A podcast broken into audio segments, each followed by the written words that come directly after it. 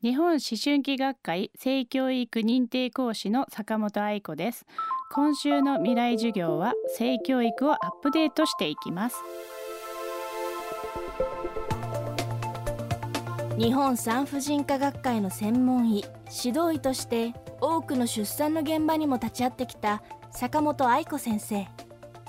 若年妊娠や孤立出産に悩む女性たちや性被害を受けて苦しむ女性たちが後を絶たない現状を目の当たりにし女性が賢く生きるためには性の知識を獲得することが重要だと痛感します。医師の立場で語られる現代版の性教育。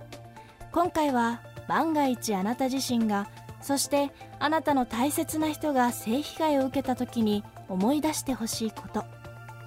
加害者にならないための知識も含めて学びます。未来授業2時間目。テーマは性被害に悩むあなたへ性的同意とは。もし性被害にあったらあの被害を受けた方があの警察に届け出をすると警察官が、まあ、連携してる産婦人科に連れてきてくれてあのそうすると産婦人科医はあの傷があるかどうかっていうのをチェックしてそしてあの性感染症のチェックっていうのをあのしてそして緊急避妊薬っていうのを処方するっていうことができるんですよね。でそもそも緊急避妊薬っていうのがあるっていうのも知っていただきたいんですけども無防備な性交をしてから72時間以内あの3日以内に飲むと8割くらいはその妊娠を予防することができるっていう薬があるんですけどもあの最初の24時間以内だともう9割以上が防げるんですけども、まあ、そういうお薬があるんですよね。ただこれは日本では受診が必要になってしかも自費診療で、まあ、大体1万円前後ぐらいしちゃう高い薬になってるんですよね。なんですけど、まあ、それを警察に万が一届けた場合には警察の方から補助が出るので、まあ、無料で受けれるもっと言うと警察に届けた場合はあの万が一それで妊娠をしてしまった場合には中絶費用もあの負担してもらえるっていうメリットもあるんです。ただあの実際性被害っていうのは多分知らない方は見知らぬ人から急に襲われて起きるレイプっていうのが想像してると思うんですけどそれは1割ちょっとほんの一部であってほとんどは顔見知りによるものなんですよね。なので実際に届け出をするっていうのにすごくハードルが高いですよね。だけどそこで知っていただきたいのは警察に届け出なくてもあの各都道府県に性暴力被害者のためのワンストップ支援センターっていうのが各都道府県に一つずつはありますそしてそこに相談をしに行くと警察に届けなくてもその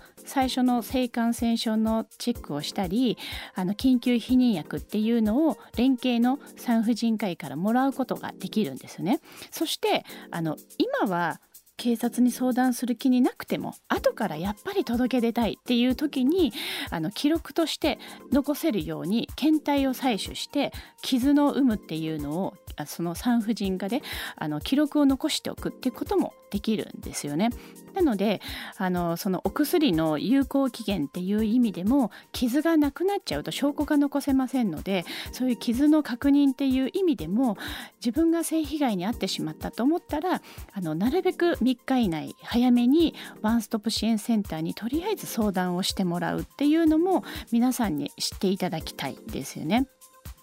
であのこの間その外勤先で経験した事例ではあの警察にあの連れてこられた男女のカップルが、まあ、付き合い始めだったんですけどもその女の子は男の子の方が何もしないからって言ったからホテルについていったと。そしたらホテルに入ったら急に襲われたっ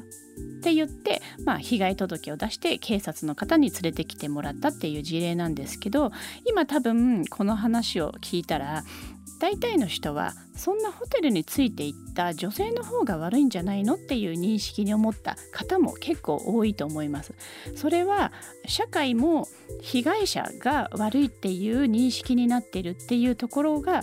そもそも時代遅れだっていうことに気づいてほしいですよね。で実際にそういうふうに付き合っている関係であっても必ずもう付き合ったっていう段階でエッチしてもいいっていう OK っていうサインではない嫌だと思ったら嫌だと言っていいんだよとか断れる状況を作った上での同意っていうのが大事とは言われています。なのであのその警察に届けた彼女の例のように嫌と言えない状況での断らなかったものはイエスではないっていうのを知っていただきたいんです。これはその若い世代じゃなくて大人でも上司と部下の関係で特にお酒の席とかで肩に手を回されるとかその帰りに無理やり連れ込まれたそしてまあ性行為に及んだとしても積極的にあの抵抗をしなかったじゃないかとか嫌だと言わなかったから受け入れたって思ってしまってる大人もとても多いんですよね。あの日本では同意のない性交っていうのはまだあの不同意性交って言うんですけどそれはあの法律に罰せられないことにはなってますけどもただあの刑法改正の見直しっていう声もだんだん上がってきて将来は日本でも積極的にイエスと言わなかったものは法律で罰せられるようになるかもしれない。あの海外ではそういう国は多いんですけども。なのであの積極的にイエスと言わなかったものはあの本当にいいのかどうなのかっていうのはあの確認が大事っていう認識を持っていただきたいですね。未来授業。今週の講師は日本思春期学会性教育認定講師で産婦人科医坂本愛子さん。今日のテーマは性被害に悩むあなたへ性的同意とはでした。各都道府県に一つずつある性暴力被害者のためのワンストップ支援センター。番組のブログにもリンクを貼っておきます。未来授業明日は性感染症のリアル。自分を守るためにできることを学びます。